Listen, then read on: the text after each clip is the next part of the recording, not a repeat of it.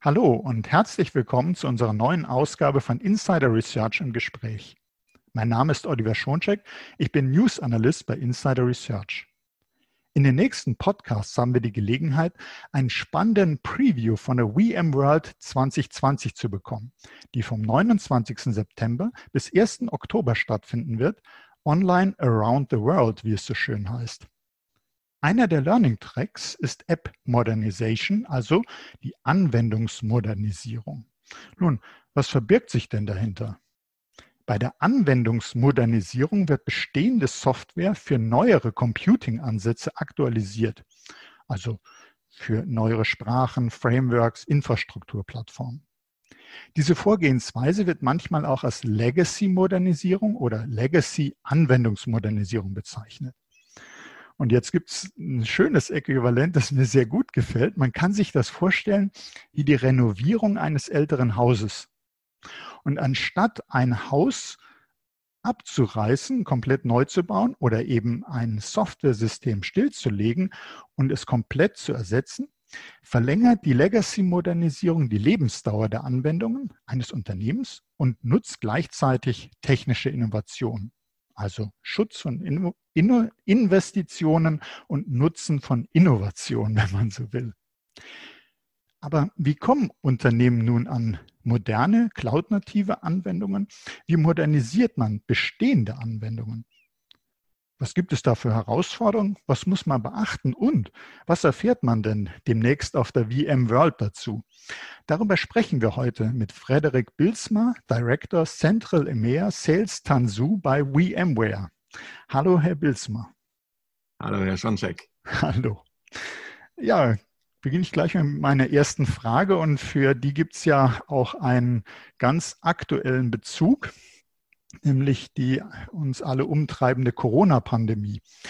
Nun, die zahlreichen Änderungen in betrieblichen Abläufen und Prozessen zur Bewältigung dieser Corona-Pandemie haben ja gezeigt, dass Unternehmen schnell und flexibel neue Anwendungen erstellen müssen oder eben bestehende Anwendungen sehr schnell ändern können müssen. Was sind denn da nach Ihrer Erfahrung die Herausforderungen dabei für Entwickler, für Betreiber? Was können Sie uns da berichten? Ja, ich, ich möchte vielleicht erstmal einen kleinen Schritt äh, nochmal zurück machen und wirklich mhm. nochmal auf die, die Herausforderungen, die auch schon vor Corona reflekt, da waren, reflektieren. Ähm, grundsätzlich, jeder, jeder, der heute ein Handy mit sich führt ähm, und der Kunde von einem Unternehmen ist, einem DAX-Konzern zum Beispiel oder auch einer kleineren SMB-Firma, ähm, möchte ja irgendwo mit seinem, mit seinem, ähm, mit seinem ja, Anbieter von Diensten, mit seinem Möbelhaus, mit seinem Auto, Verkäufer möchte er kommunizieren können. Und was ist heute das Tool, was jeder benutzen möchte? Das ist eben das Telefon, ein iPhone, ein Android-Phone, jedes andere Telefon. Und ähm, ja, diese ganze Transformation in der Erwartungshaltung, wie man heute eben ähm, ein Möbel kauft, ein Auto kauft oder auch kommuniziert, wenn es mal einen Schadensfall mit der Versicherung gibt zum Beispiel, ist ja sehr, sehr stark geprägt von diesen Apps auf Telefon und auch natürlich auch auf dem, auf dem Computer. Ja. Und das war natürlich ein Trend, der war schon da vor Corona. Ja. Mhm. Er hat sich natürlich ähm, sehr, sehr stark beschleunigt. Ähm, und die Herausforderung wirklich an, an, an, Entwickler und auch an Betreiber ist halt, es, es gab wirklich so ein paar, ein paar verschiedene ja, Klassen quasi. Wie, wie, weit war man schon in dieser Transformation, sowas anbieten zu können? Das gab es auch schon vor Corona. Was wir natürlich von Kunden hören, ähm, von VMware jetzt heute, die ähm, dort schon recht weit in dieser Reise waren, die konnten dann recht flexibel eben generieren. Also zum Beispiel, wenn ein neuer, eine neue Webpräsenz, ein Online-Shop zum Beispiel hochskaliert werden musste, ähm, haben, wir, haben wir schöne Beispiele, zum Beispiel mit T-Mobile, ähm, die dort eben einfach relativ schnell auf Lastspitzen generieren können. Mit alten Setups in Architekten, Architekturen, die oft ja 15 Jahre alt sind, ähm, mit, mit klassischen Applikationen, ist sowas eben nicht so leicht möglich. Und die sogenannten Cloud-Native-Applikationsarchitektur macht sowas erst möglich.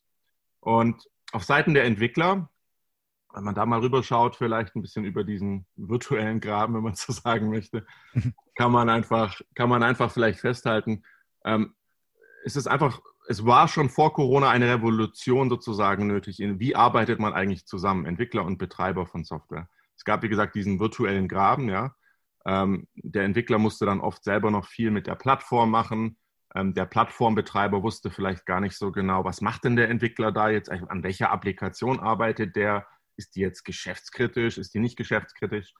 Ähm, und ähm, die Herausforderungen sind einfach, man sollte natürlich in, in so einem Szenario schauen, können, können die Entwickler wirklich entwickeln, können die so produktiv sein wie irgendwie möglich. Ja? Ähm, und äh, auf Betreiberseite, niemand möchte nachts um, um 4 Uhr nachts aufstehen, weil die Applikation nicht, nicht funktioniert oder so etwas. Ja? Und keiner möchte natürlich sich Sicherheitslücken äh, einfangen, die natürlich oft in gerade alten Applikationen auch schwer zu fixen sind. Ja? Mhm. Und ähm, deswegen glauben wir wirklich, dass, dass da noch diese, diese Vorgehensweise, diese Zusammenarbeit, dass da noch eine Menge zu tun ist äh, bei vielen, bei vielen, ähm, bei vielen äh, aktuellen Architekturen. Ähm, und das Covid das aber sicher sehr, sehr beschleunigt, dass eben der Kunde von unseren Kunden, der möchte einfach eine moderne Erfahrung haben, der möchte eine moderne App haben, die auch neue Features anbietet regelmäßig. Ähm, gerade in Covid, ja, wenn, wenn jetzt neue Fälle, neue Business Cases quasi für unsere Kunden kommen, dass einfach dort ähm, die Implementierung von neuen Applikationen recht schnell gehen kann und auch Änderungen sehr schnell gehen können. Und das, das bieten eben solche cloud-nativen Lösungen an. Okay, also das finde ich also ganz wichtig, dass Sie auch gesagt haben, das war natürlich auch vorher schon Thema, nur jetzt äh, Corona-Pandemie hat das Ganze äh, noch beschleunigt, weil man einfach äh, gesagt hat, okay, ich habe ein Projekt vielleicht früher äh, geplant, äh, zwölf Monate will ich das und das erreicht haben und jetzt musste man ganz kurzfristig rea reagieren. Aber der Bedarf für Anwendungsmodernisierung der ist, war vorher schon, der wird nachher sein. Es liegt äh, daran, dass man äh, dem Kunden, dass man den Anwendern eben eine andere äh, digitale Nutzung, eine andere, eine bessere digitale Erfahrung ermöglichen will, bessere Mehrwerte. Und Sie haben auch gesagt, die Herausforderungen liegen in der, auch zum Beispiel in der Zusammenarbeit zwischen und Sichten von Entwicklern und Betreibern, dass man auf die Sache unterschiedlich blickt und es äh, nicht so einfach schafft, seine Anforderungen und Möglichkeiten vielleicht zu kommunizieren und dass da eben manchmal die Dinge auseinanderlaufen können. Das, das, erwarten, das erwarten unsere Kunden, ähm, dass das eben ähm, zur Zusammenarbeit kommt, dass man auch gleichzeitig den Fachkräftemangel versucht äh, zu verbessern. Also das ist natürlich auch, wenn ich jetzt auf eine neue Anwendungsarchitektur gehe, ähm, auch mal ein großes Thema erstmal. Wie bilde ich überhaupt meine Leute aus? Ja? Ähm, das, das können wir mitbringen mit eben diesem Ansatz von Pivotal Labs. Äh, und das ist ein hundertfach ähm, bewiesener ähm, Ansatz, wo man wirklich sagen kann, ähm, es gibt quasi eine Vorlage, wie ich sowas tue. Der bringt kulturelle Aspekte mit, der bringt Methodologie mit und er bringt auch eine Plattform mit.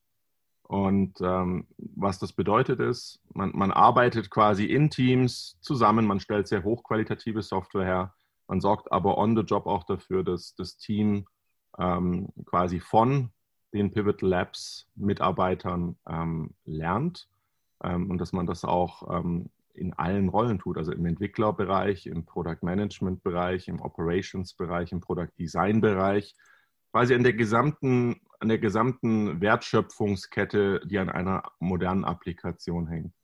Und ähm, dadurch können wir eben sehr, sehr gute Applikationen mit unseren Kunden gemeinsam bauen ähm, und das auch immer wieder tun. Also es ist, es ist was, das lernt man. Das Wichtige ist wirklich, dass, ähm, wenn man jetzt heute rausschaut in die Welt, ähm, Software ist eine Kernkompetenz geworden. Ja? Mhm. Ähm, früher war ähm, Software so ein bisschen, ja, da war die IT noch. Ja? Ähm, heute ist Software wirklich eine Kernkompetenz. Man muss gut in Software sein, um auf dem zukünftigen Markt bestehen zu können. Und das gilt meines Glaubens nach wirklich für alle Industrie.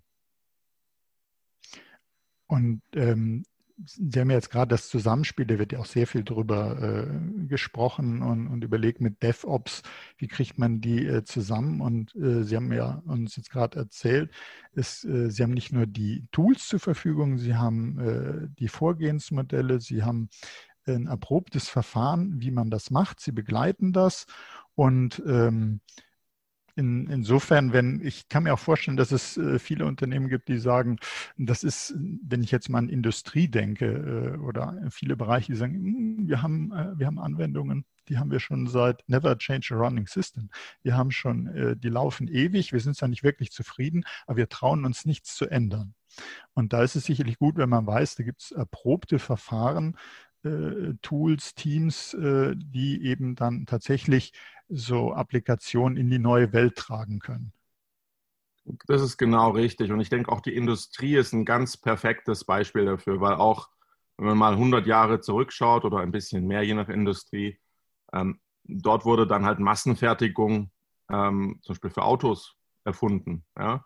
Davor hat man das quasi per Hand zusammengebaut. Ja? Dann wurde quasi alles manuell zusammengebaut und äh, irgendwann musste das halt ja eine Kernkompetenz werden von einem Automobilbauer, ein, ein äh, eine Fabrik zu bauen, die halt viele Autos im gleichen Verfahren mit immer den gleichen Schritten sozusagen eben herstellen kann. Und diesen Schritt, den, den haben wir schon gesehen in, in, in manchen großen ähm, Firmen, ja.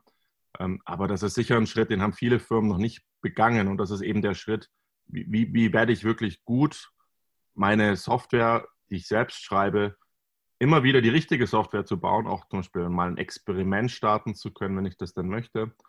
Ähm, aber wirklich auch ähm, ja, Software zu einem Mehrwert für meinen Kunden werden zu lassen und auch eine gute Partnerschaft eben zwischen der IT und dem, dem, den Anwendungsownern im Business eben äh, aufbauen zu können. Und da ist eben Pivotal Labs eine erprobte, eine erprobte Vorgehensweise, eine erprobte Kultur. Das hat sehr gut funktioniert schon vor Corona. Wie gesagt, das ist auch nichts Neues.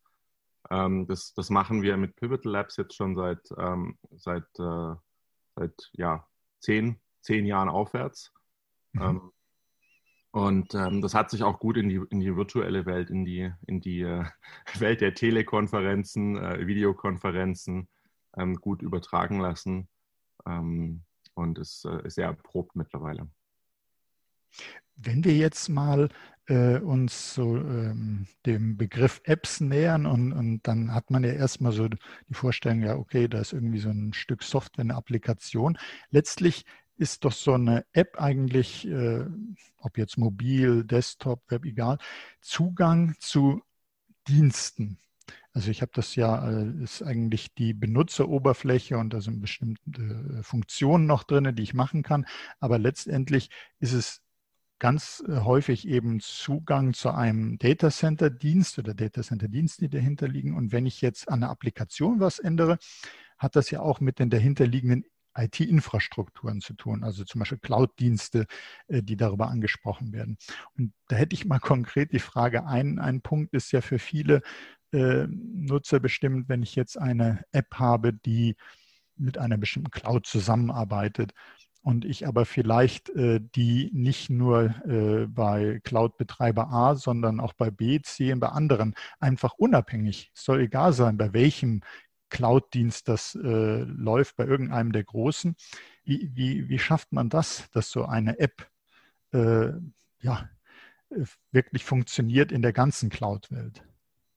Ja, und das ist eine, eine, wirklich, äh, eine wirklich gute Frage und das ist quasi auch das Komplement zu der Vorgehensweise. Ne? Also es gibt eigentlich zu dieser Transformation zwei, zwei Seiten der, der gleichen Medaille, wenn man so möchte. Man braucht beide irgendwie, um erfolgreich zu sein. Äh, hat, fehlt einem eine Seite, ist es wirklich schwierig, erfolgreich zu sein. Die eine ist, wie gesagt, die Vorgehensweise, die Kultur, die Methodologie. Die andere Seite sozusagen ist halt eine, eine hybride Cloud-Plattform, ja, wie wir bei VMware nennen das die Digital Foundation, ja.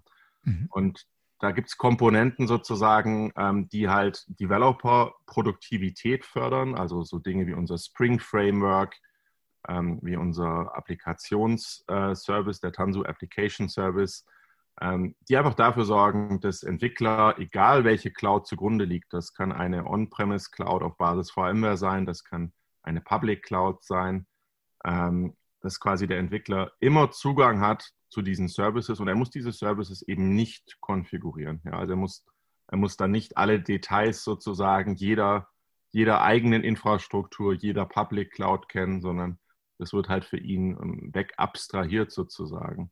Ähm, und das ist quasi der, der, der, der, der Teil für den Entwickler, wenn man so möchte, dass, dass das eben weg abstrahiert werden kann. Und der Entwickler kann sich um das kümmern, was er gerne macht. Ja? Also äh, Entwickler wollen entwickeln. Die wollen nicht Plattformen konfigurieren, die wollen nicht äh, andere Dinge machen. Und das will meistens natürlich auch ähm, der, der Arbeitgeber dieses Entwicklers will das natürlich auch, dass sein Entwickler, der eine gefragte Ressource heute ist, ähm, der, dass der so produktiv wie möglich arbeiten kann und nicht äh, Datenbanken konfigurieren muss, äh, Caching-Layer konfigurieren muss und vielleicht noch irgendwelche höherwertigen Dienste in der internen oder externen Infrastruktur. Und die Plattformen, ähm, die sowas eben dann ähm, über eine hybride Infrastruktur machen können, die sind sozusagen wirklich die Grundlage. Und wir haben den Bildlayer, der das eben zum Beispiel für, für selbstgeschriebene Applikationen macht. Das ist, wie gesagt, der Tanso Application Service, sehr erprobte Plattform auch. Ähm, zum Beispiel diese Woche jetzt auf der Spring One-Konferenz, äh, die jetzt auch virtuell äh, diese Woche äh, zur Aufzeichnung dieses Podcasts sozusagen stattfindet ähm, reden zum Beispiel Daimler über, redet über dieses, dieses Thema ähm, dort mit, ihrer, mit ihren Erfahrungen mit so einer Plattform. Ähm, oder auch die DATEV äh, spricht darüber äh, auf dieser Konferenz. Ähm, und dann gibt es natürlich aber auch noch andere Applikationen. Es gibt auch ganz klassisch als, als großes weiteres IT-Thema das Thema Kubernetes als neue Verpackungseinheit. Ne? Ähm, also das sind dann Applikationen, die man nicht selbst schreibt. Man sagt vielleicht, ich möchte speziellen Kundenmehrwert ähm, herstellen. Ich bin ähm, meinetwegen in der, in, der, in der Verkaufsindustrie zuständig. Ich bin im Supermarkt, ich möchte gerne eine moderne App herstellen, damit mein Kunde die richtigen Produkte findet, damit ich ihm so gut wie möglich weiterhelfen kann, ähm, sich sowohl im Shop, aber auch in, in Covid-Zeiten natürlich auch zu Hause ähm, wohlzufühlen, auch in der Zukunft, im New Normal sozusagen. Mhm. Ähm, aber ich habe natürlich auch Applikationen, die kaufe ich einfach ein. Ja, und Dort brauche ich dann eben eine, eine sehr sichere, eine gemanagte Lösung.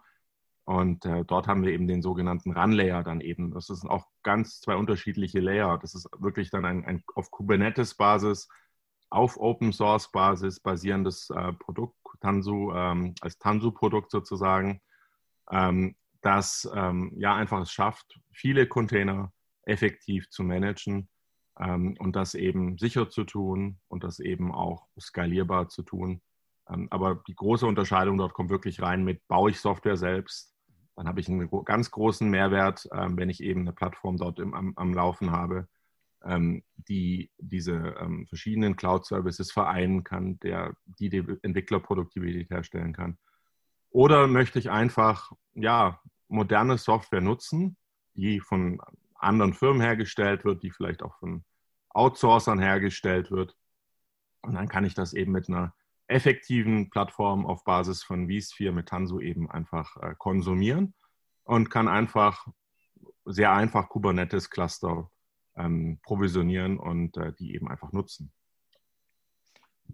Gucken wir uns nochmal die von Ihnen äh, schon genannten Produkte, Lösungen äh, von VMware nochmal genauer an. Tanzu ähm, habe ich gelesen, einfach ausgedrückt ein Portfolio von Produkten Services, mit denen Unternehmen bessere Software schneller bereitstellen können. Jetzt haben Sie ja schon einiges äh, mehr dazu gesagt und äh, Sie haben auch gesprochen von einem Build-Layer, Run-Layer. Da sieht man ja dann auch diese Entwickler und die Betreiber sozusagen, wie die sich entsprechend wiederfinden. Können Sie uns noch, dass man sich das vorstellen kann, wie, wie macht das denn Tanzu? Eigentlich, wie, wie funktioniert das?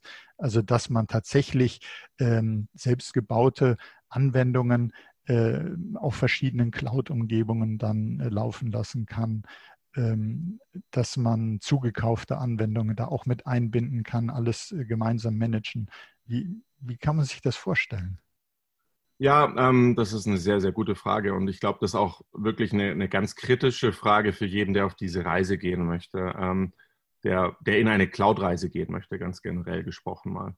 Ähm, weil wie vorhin erwähnt, ähm, ohne die richtige Plattform ist es sehr, sehr schwierig, erfolgreich zu, zu werden, weil man natürlich, man möchte am Ende nicht die Plattform aufbauen, um eine Plattform aufzubauen, sondern man möchte eben ja, Mehrwert daraus äh, generieren. Man möchte Mehrwert für die Kunden generieren und man möchte natürlich auch noch äh, einen positiven Business Case generieren können. Wir glauben, dass, das kann man eben sehr gut mit der Tansu-Plattform.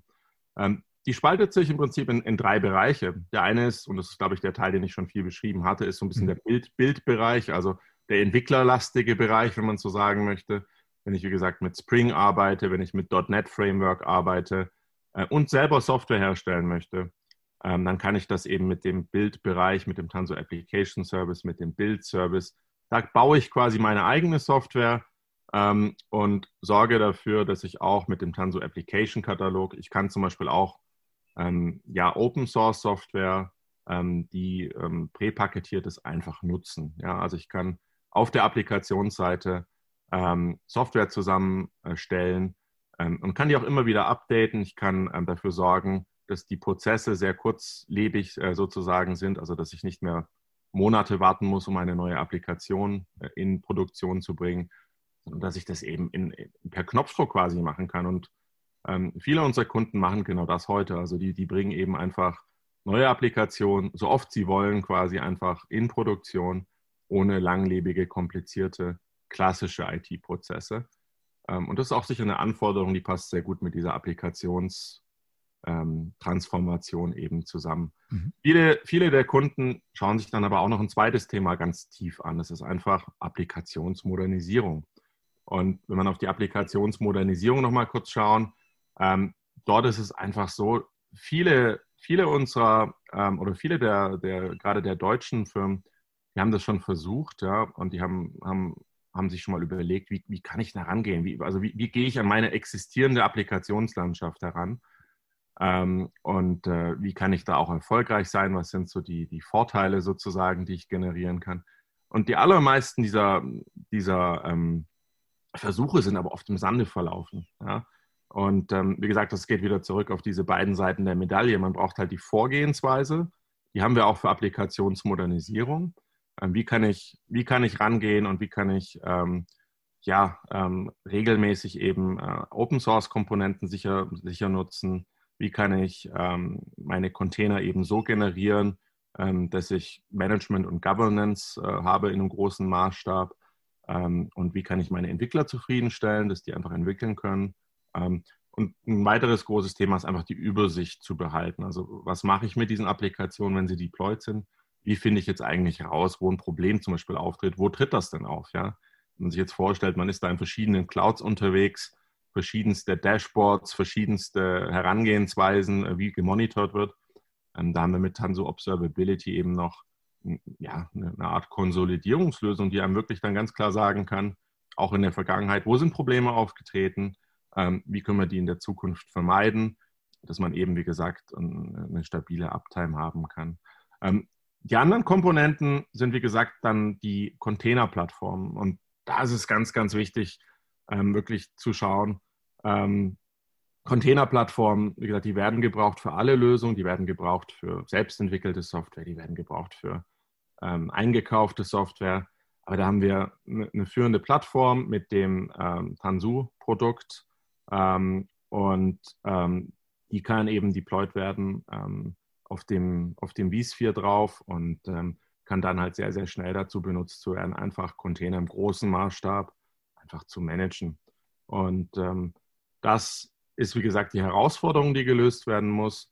Wenn man dann mal ein bisschen noch schaut, ähm, mit Tansu, äh, mit Tansu im Portfolio, die, die die auf der Management-Seite, wenn ich dann noch schaue, wie, wie manage ich zum Beispiel verschiedene Kubernetes-Cluster über verschiedene Clouds, ja, private Cloud, Public Clouds, ähm, da haben wir dann noch das sogenannte Tanso Mission Control Offering, das einfach da es ermöglicht, sehr schnell verschiedene Kubernetes-Cluster ähm, auch äh, in Produktion zu bringen und dann auch darüber hinaus zu managen. Das in die Produktion bringen ist oft noch recht einfach oder das reine Deployment die Schwierigkeit kommt dann oft einfach im, im zweiten Tag. Also was, was mache ich dann, wenn es mal deployed ist? Wie, wie, kümmere ich mich um meine Security Fixes? Wie kümmere ich mich um Compliance? Ähm, und das, das sind dann die Schwierigkeiten, ähm, die wir mit Tanzu Mission Control und dem Tanzu äh, Container Offering einfach äh, lösen können. Okay, also das ist wirklich ein sehr äh, breites Offering, das die verschiedenen Aspekte, die man hat, sowohl bei der Entwicklung neuer Anwendungen als auch bei der Modernisierung bestehender Anwendungen. Äh, die, ganzen Fälle sind abgedeckt. Sie haben da uns äh, einen sehr schönen Einblick gegeben, was da mit Tansu und den verschiedenen Offerings ähm, möglich ist. Jetzt, wenn jemand sagt, ja, hm, was sind denn, Sie haben schon erwähnt, das wird eingesetzt, es gibt jetzt Konferenz, wo äh, Kunden auch berichten, wie sie das nutzen zur App-Modernisierung. Gibt es also äh, viele Erfahrungen schon? Haben Sie denn noch Beispiele oder Zahlen, wo man so diese Vorteile greifbar machen kann? Also meinetwegen, ähm, wie, wie, dass die Softwareproduktion schneller wird oder irgendwas in der Produktivität der ähm, Entwickler, dass da Steigerungen messbar wurden, weil jeder äh, freut sich gerade jetzt Entscheiderebene, wenn man sagt, aha, das äh, könnte mir diese Vorteile bringen. Ja, absolut. Und das ist auch wirklich ein Kernaspekt. Ähm, Entschuldigung, das ist auch ein Kernaspekt in, in jeder Transformation. Ja. Wohin möchte ich eigentlich kommen? Und ich glaube, da können wir ähm, sowohl individuell auch, auch, als auch breiter sozusagen draufschauen und haben sehr viel Erfahrung gesammelt, welche, welche Zahlen lassen sich ereigne, äh, erreichen. Und typischerweise äh, in so drei Hauptkategorien kann ich vielleicht mal ein bisschen, äh, bisschen was teilen. Und der eine, den ich vorhin schon angerissen hatte, war einfach, was machen die Entwickler den ganzen Tag? Und sind die in der Lage, Software zu schreiben oder müssen sich Entwickler um, um andere Dinge kümmern? Zum Beispiel eben ums Konfigurieren von Services, mhm. ähm, um, äh, um Bereitstellung von, von Dingen. Ähm, das, das nimmt zum Beispiel die ganze Plattform eben dem Entwickler ab. Und da kann man typischerweise mit, mit so um die, um die 37 Prozent in, in, in Vorteilen rechnen, wenn man ganz breit mal schaut. Ähm, und 37 äh, Prozent der Zeit eben von einem Entwickler oder eben von tausenden Entwicklern ist alleine schon oft ein ganz guter Business Case, sich das anzuschauen. Absolut, absolut. Bei diesen Ressourcen, die so wertvoll und letztlich auch kostspielig die sind, absolut, ja. Ein weiterer, ein weiterer, ein weiterer, weiterer Bereich ähm, ist einfach ähm, diese Zeit auch in, in Produktion zu kommen. Ne? Also typischerweise in IT, man arbeitet natürlich viel mit Tickets, man, man hat viele verschiedene, man hat viele verschiedene Silos. Ähm, wenn wir jetzt nochmal diese beiden Seiten der Medaille zurückdenken, eben die Vorgehensweise, die Methodologie, ähm, auch das Pairing zum Beispiel, was wir sehr viel betreiben, also dieses Ausbilden im Job. Ja? Ähm, da sitzt dann, wie gesagt, ein, ein Pivot Labs Mitarbeiter und ein, ein Mitarbeiter von einem Kunden oder auch von einem Drittdienstleister, der mit, mit enabled werden soll. Ähm, und damit schaffen wir es eben mit der Kombination aus der Plattform und der Vorgehensweise ähm, auch diese, diese Zeit, bis ein Stück Software in Produktion gehen kann, ähm, schaffen wir auch normalerweise eine, eine Verbesserung um die 82 Prozent in den Messungen, die wir gemacht haben. Und das ist natürlich ein, ein, ein sehr, sehr starkes, eine sehr, sehr starke Verbesserung, die auch beschreibt, wo man eben heute dort steht. Also typischerweise die Erfahrung mit Applikationen, ähm, die in Produktion gehen sollen, die sind eben sehr, sehr langwierig. Das sind also sehr ordentliche äh, Zahlen, sehr ordentliche Vorteile, die Sie da äh, präsentieren können. Also doch, ja, das äh, lohnt sich auf alle Fälle, sich das näher anzugucken. Ähm, Sie haben zwischendurch vSphere ja genannt, vSphere äh, 7. Ähm, können Sie dazu noch was sagen, wie das jetzt konkret hilft, wer sich da vielleicht noch nicht auskennt? Ja, absolut, absolut. Und das ist ein ganz, ganz tolles Thema für jeden, der sich eben mit, mit vSphere ähm, in der Vergangenheit schon beschäftigt hat. Ne? Ähm, wie gesagt, äh, virtuelle Maschinen gehen ja nicht weg, ähm, aber ein, ein neues Paketierungsformat sind einfach Container.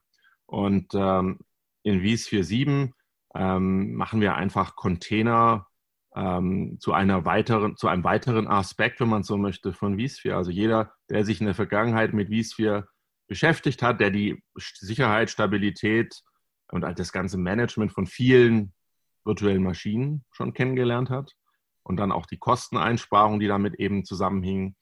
Ähm, das, das haben viele kennengelernt und schätzen gelernt. Und das kann man jetzt eben auch mit Containern machen mit vSphere. Also man, man kann quasi sehr ähnliche Prinzipien anwenden. Man kann relativ schnell damit ähm, nicht nur virtuelle Maschinen wie in der Vergangenheit managen, sondern eben auch in der Zukunft einfach Container managen. Und mhm. äh, das ist einfach ein spannendes Thema für die Zukunft aus meiner Sicht. Es ist die Zukunft. Ähm, es ist immer eine, immer eine parallele Welt. Es wird virtuelle Maschinen geben, es wird Container geben. Ähm, aber ähm, es ist ein tolles Zukunftsthema für jeden, der sich mit dem Thema vSphere beschäftigt.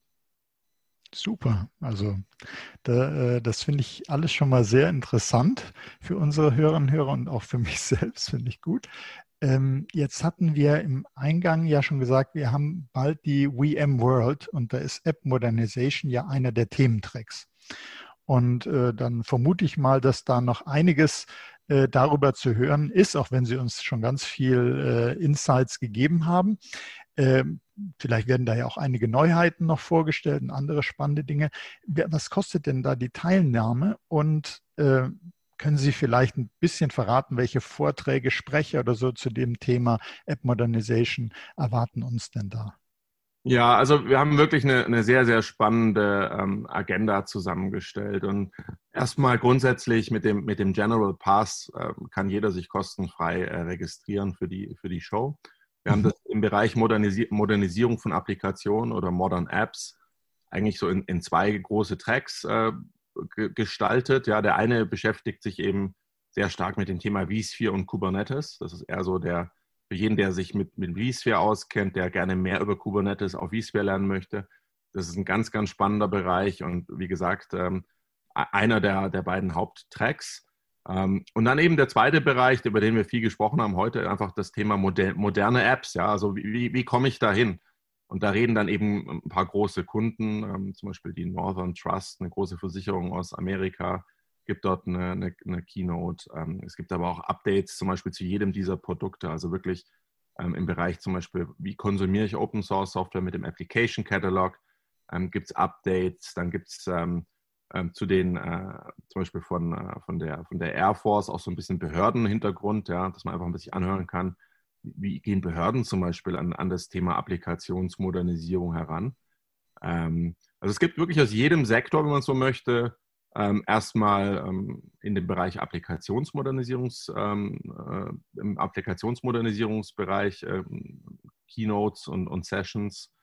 Ähm, und dann natürlich, wie man es auch erwarten, wie gesagt, zu jedem der Produkte ein bisschen den Deep Dive. Was sind die Updates? Welche Roadmap-Dinge stehen da? ähm, und, und das alles anzuschauen. Also es wird eine super Show werden, eine tolle Agenda. Auch diese Woche schon mit, mit, wie gesagt, der Spring One. Ähm, wirklich, das war auch eine richtig schöne, schöne Erfahrung, daran teilzunehmen. Und ich glaube, auch die VMworld wird eine tolle Erfahrung werden für jeden, der mehr über Kubernetes lernen möchte oder eben lernen möchte, wie gehe ich eigentlich vor mit modernen Applikationen, wie modernisiere ich meine eigene IT. Wie kann man da jetzt teilnehmen? Sie sagten, der General Pass ist sogar kostenlos und äh, erwarten einen ja spannende weitere Informationen hier zum Thema Anwendungsmodellisierung. Wie, äh, wie nimmt man teil? Gibt, äh, registriert man sich einfach und äh, dann geht's los am 29. Genau, also die, die Show geht, wie gesagt, online um den Globus sozusagen, ja. Ähm, nicht mehr, leider nicht mehr, wie gesagt, physikalisch äh, aus bekannten Gründen. Aber wie gesagt, das kann eine sehr gute Erfahrung werden. Und die Show geht vom 29. September bis zum 1. Oktober. Man kann sich eben auf den Link können wir gerne dann hier reintun. Ähm, kann man sich online registrieren, wie gesagt, für den General Pass ähm, und kann dann seine, seine Sessions sozusagen einfach auswählen. Mhm. Und, ähm, okay. Okay, super. Und wenn man das jetzt erst hört, dann sagt man, äh, nachdem die VM World war, meinetwegen, man hört das jetzt erst am, am 2. Oktober oder äh, danach, ähm, kann man trotzdem on demand dann einige der Inhalte sich äh, noch anschauen, anhören? Abs absolut, absolut. Und da, wird es sicher wieder gute Highlights geben, ähm, wie auch in den physikalischen VMworlds, wo man dann einfach nur mal Revue passieren lassen kann, was wurde da eigentlich announced ähm, das kann man dann im Nachhinein noch anhören. Okay, super. Also wir werden auf jeden Fall, es gibt ja einen begleitenden Artikel zu diesem Podcast und da packen wir den Link rein zur Registrierung, zu dem Content-Katalog, dass du nochmal gucken kann, was sind die einzelnen Vorträge, Keynotes, wir werden YouTube-Videos und Blogbeiträge zum Thema auch noch verlinken, sodass man wirklich äh, jetzt gut einsteigen kann weiter in das Thema und es lohnt sich. Wir haben also auch ganz äh, interessante Zahlen gehört, wie sich Anwenderprodukt, wie sich Entwicklerproduktivität optimieren lässt, wie sich die Zeit bis zur Produktivsetzung einer Software verkürzen lässt. Also das ist schon beeindruckend und da möchte ich mich ja herzlich bedanken bei Ihnen, Herr Bilsmer ähm, war äh, wirklich sehr äh, eindrucksvoll, dieser Preview auf die VM World. Und äh, herzlichen Dank auch für Ihr Interesse, liebe Hörerinnen und Hörer. Und seien Sie auch das nächste Mal dabei, wenn es heißt Insider Research im Gespräch. Das war Oliver Schoncheck von Insider Research im Gespräch mit Frederik Bilsma von VMware. Herzlichen Dank, Herr Bilsma. Vielen Dank.